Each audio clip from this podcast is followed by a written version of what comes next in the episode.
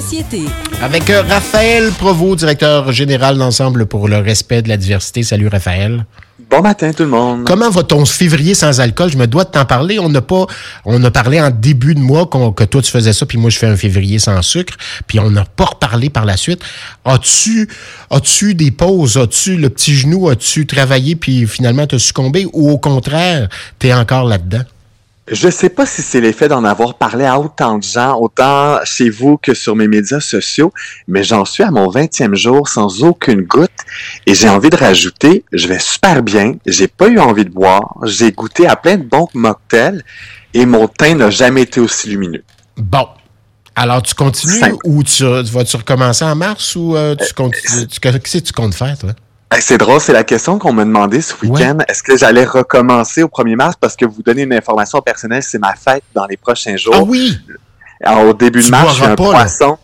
Et j'ai envie de continuer. J'aime ça, ça, ça, me fait du bien, j'ai plus d'énergie, puis ça faisait quand même quelques temps que je me demandais comment ça j'ai toujours ce petit brouillon-là, puis j'ai l'impression d'avoir mis le doigt là-dessus, et je dis pas jamais recommencer, mais pour le moment, ça me convient, puis j'ai envie de continuer comme ça. On s'en reparle dans les prochains jours. Ben oui, tout à fait. Ce matin, c'est ça. Bon, c'est un peu ce que je vis aussi avec, euh, puis on va le dire rapidement, avec euh, mon février sans sucre à moi.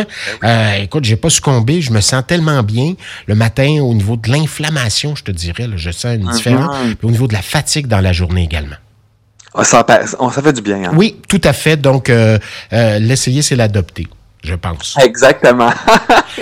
Euh, ce matin, on parle d'autre chose, cependant. vous avez sans doute vu ces images, euh, et euh, ben, c'est arrivé à Berthierville au cours des, derniers jours. C'est un père de famille qui s'en est pris physiquement un élève dans la cour d'école, qui un élève qui, qui intimidait son garçon. évidemment, c'est une histoire, puis on peut comprendre un père ou une mère excédée de, de qui, qui en peut plus.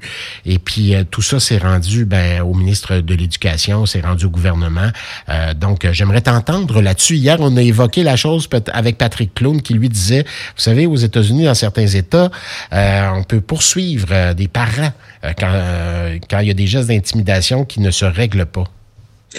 Ben, mon Dieu, il y a tellement d'émotions et de mots rattachés à ce qui s'est passé la semaine passée parce que justement, tu l'as ramené dans une école de la Naudière où il y a eu un cas d'intimidation. Puis je veux qu'on mette l'emphase sur il y a eu un cas qui a été entendu et vu, mais c'est la pointe de l'iceberg de ce qui se passe dans cette école-ci et ce qui se passe ailleurs. On a vu des titres comme Le père se fait justice.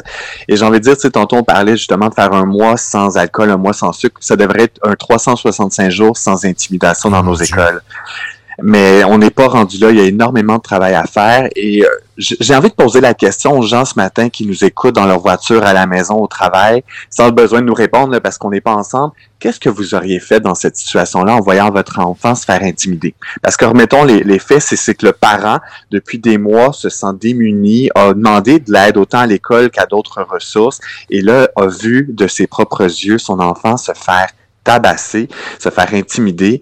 Et là, je sais pas ce qui s'est passé à l'instant T, mais le parent a voulu se faire justement justice, là, puis je mets ça en, guillemets parce que c'est ce qui a été mis dans les médias, et le parent a réagi. Mais ça, c'est pas ce que j'aurais fait. Écoute, ça serait venu chercher quelque chose de très très fort en moi, ça c'est sûr. Mais, je, Charles, je me pose la même question. Je J'ai pas d'enfant, mais je me dis, ah, tu vois physiquement ton enfant se faire attaquer, tu es, à bout d'énergie, à bout de ressources.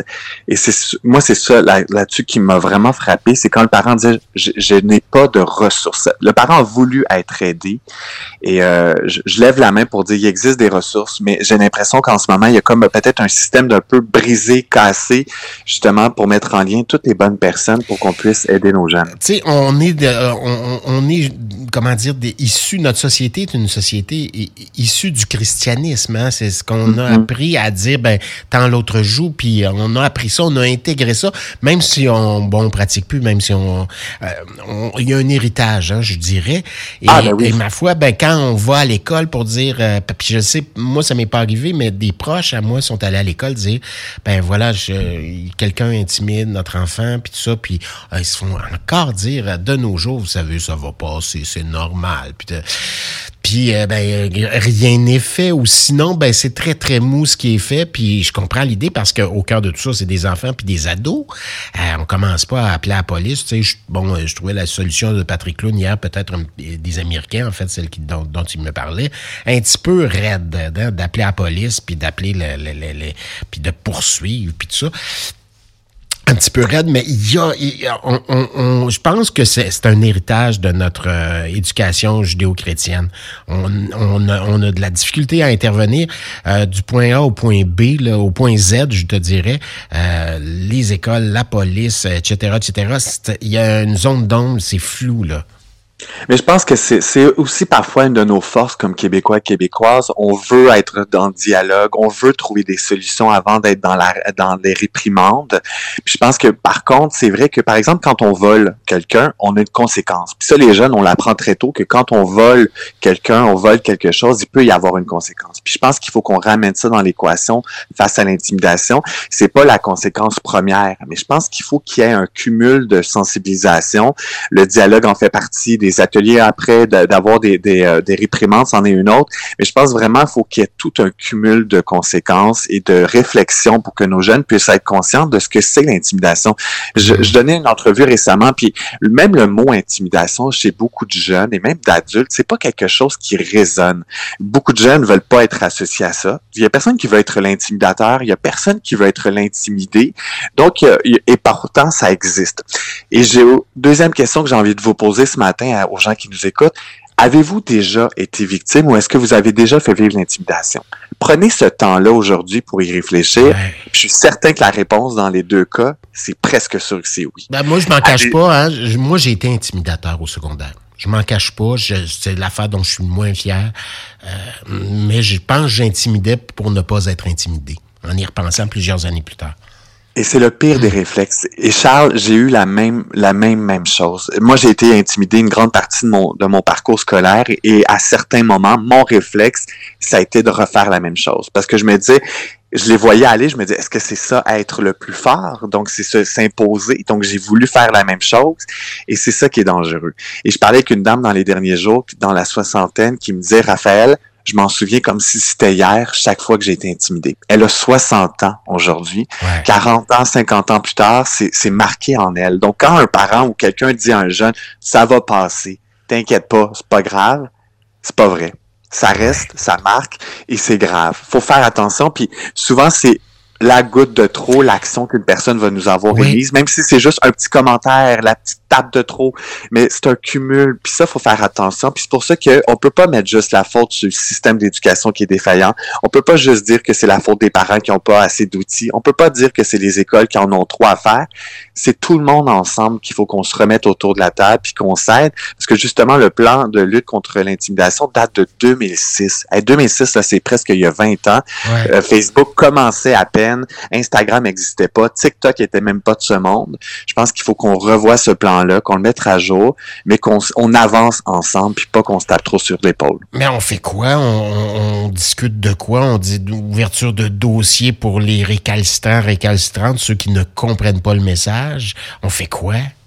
Mais comme je le disais, c'est un cumul de solutions. Hein. Il faut qu'on ait de la sensibilisation de façon préventive. Ça, ça veut dire qu'il faut pas qu'on attende qu'il y ait des cas d'intimidation clairs dans nos écoles ou dans nos milieux pour faire venir du monde. Il faut qu'on le fasse maintenant. Puis je, l'entends souvent parce qu'il y a des gens qui nous appellent pour nous dire Ah ben nous, on n'en a pas de cas de racisme, ni d'intimidation ou d'homophobie dans notre école. On n'a pas besoin de ça les ateliers. Ça, pour moi, quand quelqu'un me dit ça, c'est maintenant qu'il faut qu'il y ait un atelier. Ça, ça se peut qu'il n'y en ait pas mais il faut qu'il y en ait maintenant. Nous, on est dans la prévention. Après, il faut qu'il y ait des, des, gens, des professionnels, des équipes écoles soient outillés pour quand il arrive une action, ils puissent moindrement réagir, au moins avoir une source ou des ressources.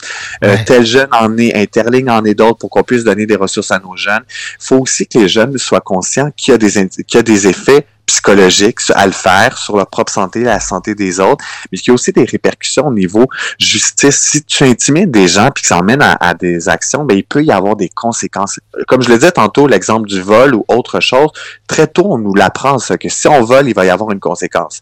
Donc quand on vient à voler, il y a des gens qui volent pareil. Mais moi, quand j'y pense, ben je me dis, ah, il y a une conséquence à ça.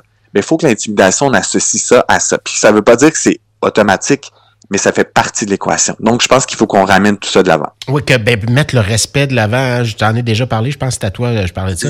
J'avais un ami qui était enseignant au primaire euh, à l'époque où je bon, je, j'animais une émission euh, à la télé, j'allais parfois parler dans les écoles, puis les écoles d'où je suis originaire, j'y allais plus souvent, ben cet ami-là m'avait invité, et puis j'arrive dans sa classe, je pense que c'était une classe de cinquième ou sixième année, il y avait tout enlevé, tu sais, toutes les, les, les, les, graphiques euh, plein d'affaires, la carte du monde, puis ci, puis ça, ce qu'on retrouve sur les murs d'une classe. Et il y avait qu'un mhm. seul carton qu'on ne pouvait pas manquer. C'était pas écrit très, très gros, c'était écrit respect.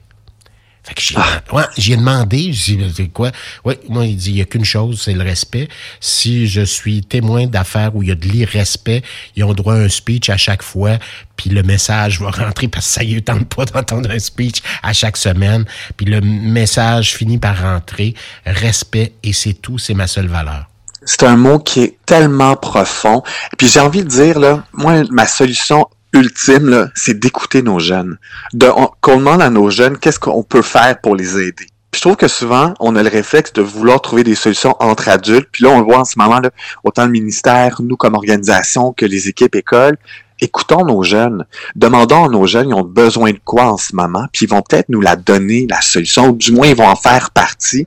Et justement, c'est peut-être faire venir des gens qui leur ressemblent, des gens qui vont trouver écho chez eux, tu sais, des, des gens qui suivent sur les médias sociaux, qui ont eu des parcours semblables.